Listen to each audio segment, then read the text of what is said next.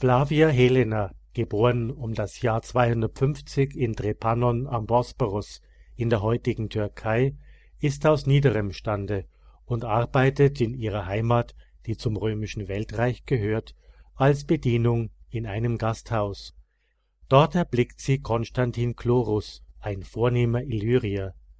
Die Anmut und Schönheit der jungen Frau begeistern den Offizier, so dass er alle Standesunterschiede vergisst und Helena zu seiner rechtmäßigen Gattin macht. Trotz der hohen Stellung, die sie nun einnimmt, bleibt Helena aber voll Bescheidenheit. Sie schenkt ihrem Gemahl einen Sohn, Konstantin, der als der spätere Kaiser Konstantin der Große in die Weltgeschichte eingehen wird. Es ist eine glückliche Zeit für Helena. Ihr Mann ist ein erfolgreicher Feldherr und erlebt einen steilen Aufstieg. Doch als ihr Mann zum Mitregenten des Weströmischen Reiches der Provinzen Gallien und Britannien mit Sitz in Trier ernannt wird, beginnt für Helena eine harte Zeit.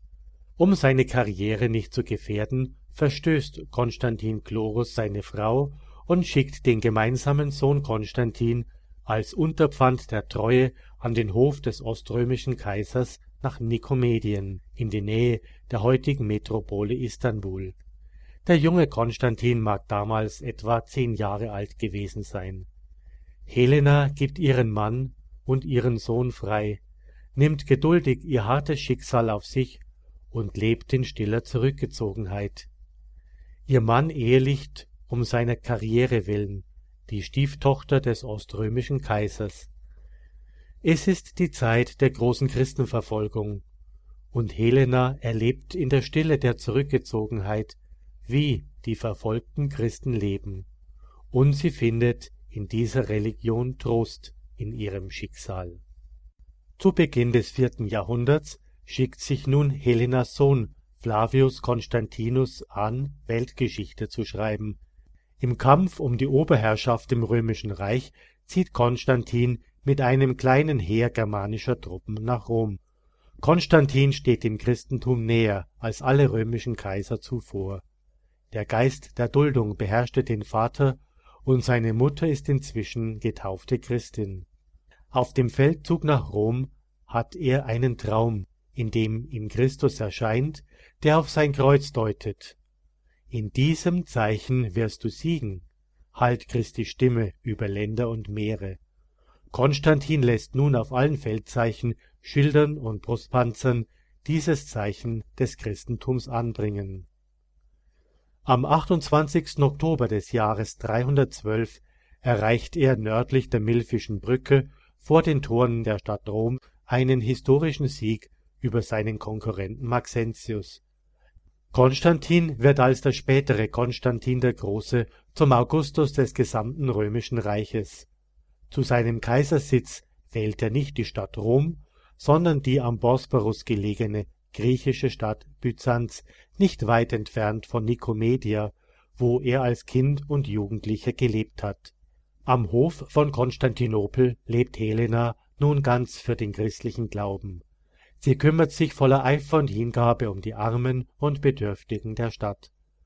Hochbetagt, im Alter zwischen 75 und 80 Jahren, unternimmt Helena von Konstantinopel aus eine Pilgerreise mit dem Schiff über Zypern ins Heilige Land. Auf dieser Reise besucht Helena viele heilige Orte und reinigt diese von der Entweihung durch heidnische Götzenbilder. Die fromme Kaiserin begibt sich dann nach Jerusalem. Ihr Ziel ist es, nach dem heiligen Kreuz des Herrn zu suchen. Der damalige Patriarch von Jerusalem, Makarios, empfängt sie mit allen Ehren. Es ist etwa um das Jahr 326, und annähernd 300 Jahre ist es nun her, dass der Herr in Jerusalem gestorben, auferstanden und in den Himmel aufgefahren ist. Wo soll man da suchen? Der Ort, an dem das Kreuz verborgen ist, ist unbekannt. Die früheren römischen Kaiser hatten die Stadt Jerusalem dem Erdboden gleichgemacht. Helena macht all ihren kaiserlichen Einfluss geltend um das Kreuz zu finden. Alte Bewohner Jerusalems kennen noch aus der Überlieferung ihrer Vorfahren die Geschichte der Stadt und die alten Bürger der Stadt berichten von ihren Vorfahren, dass der Felsen von Golgotha und die Stelle des Grabes damals zugeschüttet wurden. Im Hass auf das Christentum hatten die Heiden alles zerstört.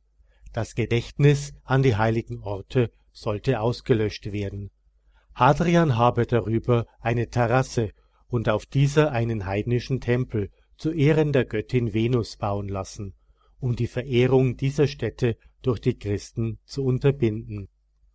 Und da steht nun, 200 Jahre später, dieser Tempel für eine heidnische Göttin der sinnlichen Liebe, zum Spott gegenüber den Christen erbaut. Genau unter diesem Tempel müsse sich das Heiligtum Golgotha befinden. Helena befiehlt, den Götzentempel abzureißen. Beim Weitergraben entdeckt man das Grab des Herrn und nicht weit davon drei Kreuze, ferner ein Brett mit der Aufschrift Jesus Christus, König der Juden, in drei Sprachen. Man findet Nägel und auch Teile der Dornenkrone. Doch welches der drei Kreuze ist das Richtige? Da wird eine todkranke Frau vorbeigetragen. Patriarch Makarius rät, die Frau auf die Kreuze zu legen. Und als sie auf dem richtigen Kreuz liegt, wird sie plötzlich geheilt. Im Nachhinein zeigte sich, dass gerade durch die künstliche Terrasse und den darauf stehenden Tempel diese heiligen Stätten erhalten geblieben sind. Das Auffinden des Heiligen Kreuzes veranlasst Kaiser Konstantin, an den heiligen Stätten Kirchen zu erbauen. Die Grabeskirche in Jerusalem, eine Gedächtniskirche am Ölberg, die Geburtskirche in Bethlehem. Kurz nach ihrer Wallfahrt ins Heilige Land endet die irdische Pilgerschaft der Kaiserin.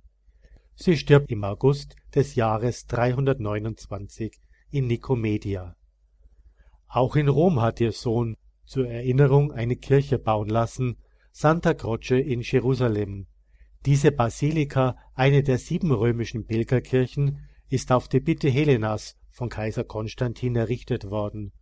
Die Kirche ist der Aufbewahrungsort von drei Bruchstücken des Heiligen Kreuzes, von Teilen der Inschrifttafel, eines Nagels und von Teilen der Dornenkrone. Eine der bekanntesten Darstellungen der heiligen Kaiserin Helena findet sich im Petersdom in Rom. Einer der vier Hauptpfeiler der Kuppel trägt den Namen Helena-Pfeiler. Eine im Jahre 1639 geschaffene monumentale Statue zeigt die Heilige mit dem Kreuz. Darüber befindet sich eine Kapelle mit einem Balkon. In diese Kapelle hat man damals ein großes Stück des Heiligen Kreuzes aus der Kirche Santa Croce in Jerusalem in den Petersdom übertragen.